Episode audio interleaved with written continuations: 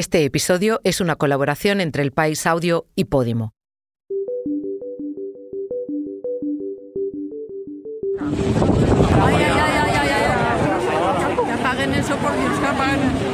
Dani Alves ha sido condenado a cuatro años y seis meses de prisión. La sentencia de la Unión Europea sobre personal interino confirma lo que CESIF lleva años denunciando. La tasa de reposición ha sido un lastre y ha forzado la contratación abusiva de personal temporal. El mayor incendio en la historia de Valencia ha arrasado dos edificios de viviendas. Hay varios muertos, heridos y desaparecidos. ¿Cómo se explica esta tragedia? Dani Alves ha sido condenado a cuatro años y medio de cárcel por violar a una joven en una discoteca en 2022. La audiencia de Barcelona considera probada la agresión sexual con violencia. ¿Por qué le ha aplicado entonces la pena mínima? La justicia europea abre la puerta a hacer fijos a hasta 800.000 interinos en España. ¿Qué consecuencias tiene esta medida en el empleo? Soy Ana Fuentes. Hoy en el país analizamos los tres temas que han marcado la semana.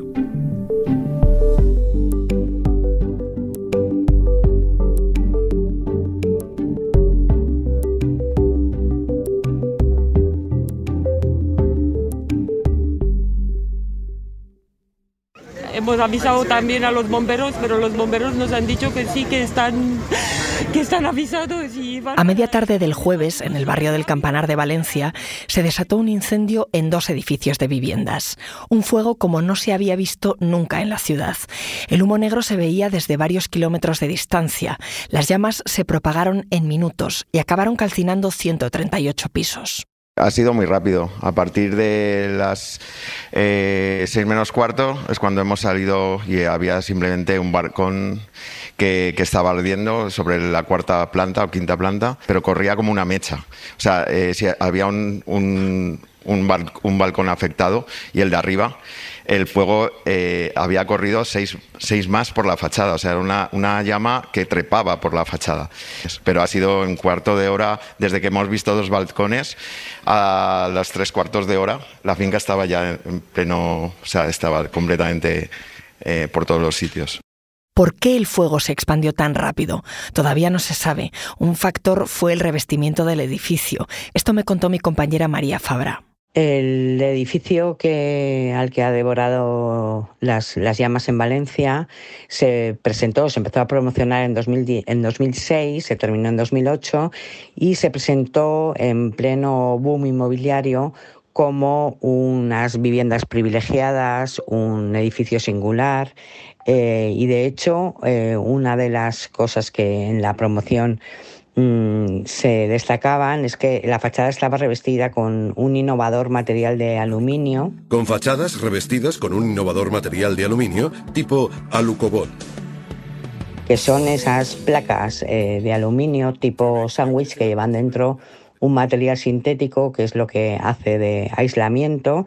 Es, está, es una solu buena solución mmm, para el frío y para el calor, pero ha sido demoledor eh, cuando le han alcanzado las llamas. Hoy este tipo de materiales tan inflamables como el poliuretano están prohibidos en construcción por el riesgo que entrañan, pero cuando los promotores de los bloques incendiados lo colocaron todavía era legal. Tenemos que, que, confirmar la peor de las hipótesis que teníamos en este momento. Sí que se puede confirmar que hay cuatro personas fallecidas. Este que escuchamos es el subdirector general de emergencias de la Generalitat Valenciana, Jorge Suárez, que confirmó lo peor al cabo de unas horas. Cuando cerramos esta edición eran ya nueve los fallecidos. La unidad militar de emergencias y los bomberos siguen trabajando para localizarlos. Los vecinos y negocios de la zona se han volcado con los afectados y el juzgado de guardia ha abierto diligencias.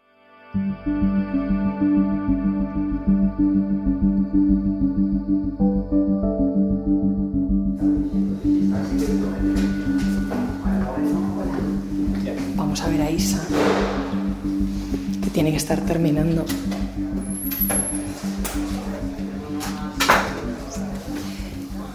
Hola Isa. Hola. Te pillo cerrando la crónica.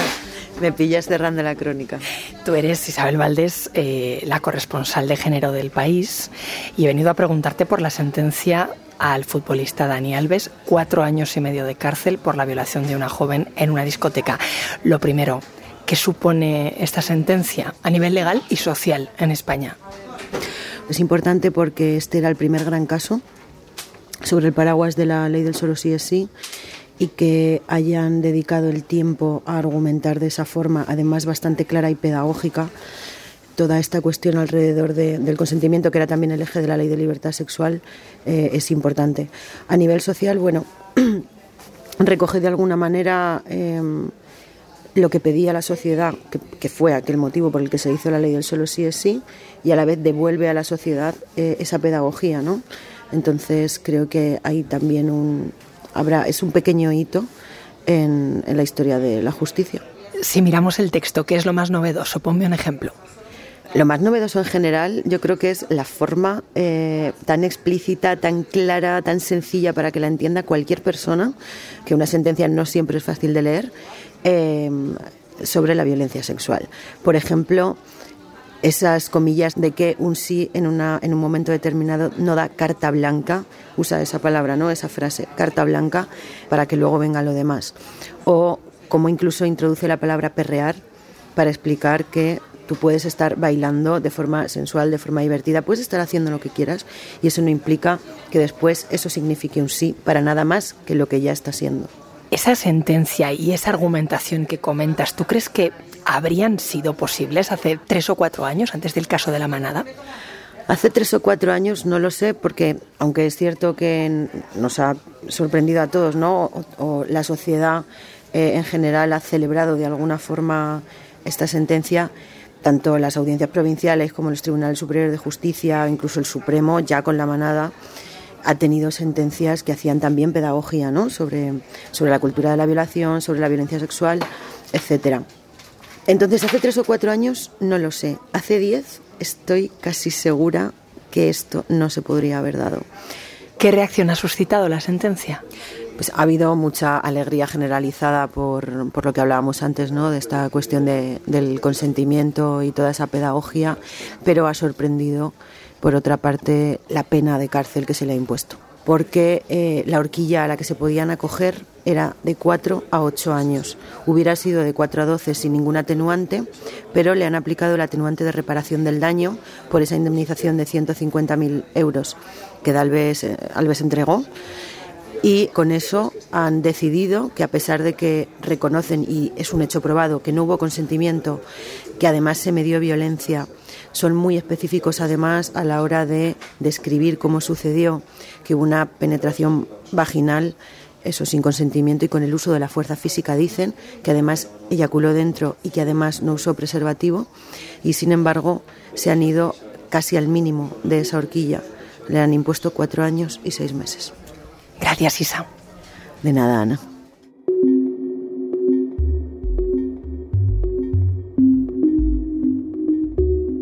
Un momento, ahora volvemos, pero antes te contamos una cosa.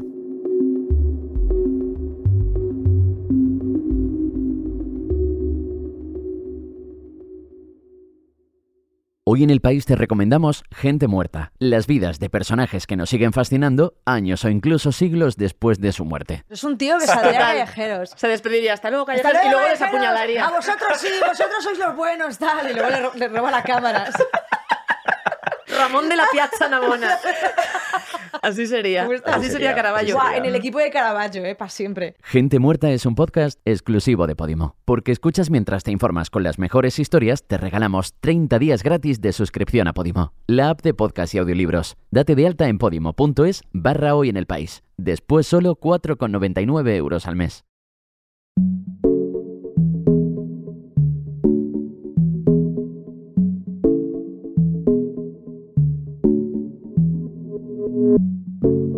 En España, un tercio de los trabajadores públicos son temporales. Algunos encadenan contratos de interinos hasta que se jubilan. Según una sentencia de esta semana, el Tribunal de Justicia de la Unión Europea cree que esa situación es excesiva y abre la puerta a que cientos de miles de empleados de las administraciones públicas puedan convertirse en fijos. Hola Raquel. Hola Ana. Raquel Pascual es mi compañera de Economía del País, experta en laboral has escrito que esta sentencia europea es un varapalo a España. ¿Por qué? ¿Cómo de importante es? Pues es un varapalo porque mm, le dice a España una vez más que tiene que solucionar el problema de los trabajadores eh, temporales de la administración pública que encadenan constantemente contratos y mm, no saben cuánto va a durar su relación laboral. No es la primera vez que el Tribunal de Justicia de la Unión Europea le dice a España que tiene que solucionar esta situación, pero esta vez sí es la más contundente, porque le ha dicho que no le valen las medidas que ha tomado la legislación para evitar el abuso de la temporalidad. No le vale que haya puesto una indemnización para estos trabajadores ni eh, los procesos de, mm, estabilización que ha previsto. Le ha dicho que los tiene que hacer fijos. Pero ¿a qué trabajadores afecta? Pues estrictamente eh, afectaría al personal laboral, que son los temporales puramente. Pero eh, muchos abogados entienden que se puede hacer una interpretación más extensiva y que afecte también a todo el personal interino, que es el más voluminoso afectado por este problema. ¿Y de cuánta gente estamos hablando, Raquel? Pues mira, eh, estrictamente los laborales y los laborales indefinidos no fijos, que son a los que se refiere esta sentencia, no se sabe cuántos son, pero mm, centenares de miles. Pero si nos vamos hasta los interinos, como te he dicho antes, pues podríamos estar hablando de hasta 800.000 trabajadores. ¿El gobierno español está obligado a aplicar esta sentencia? ¿Hay algún plazo?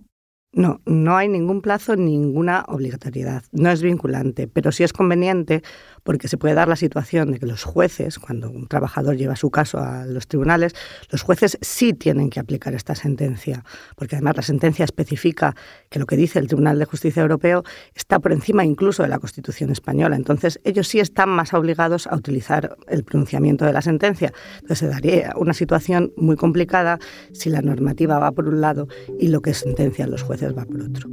Gracias, Raquel. A ti.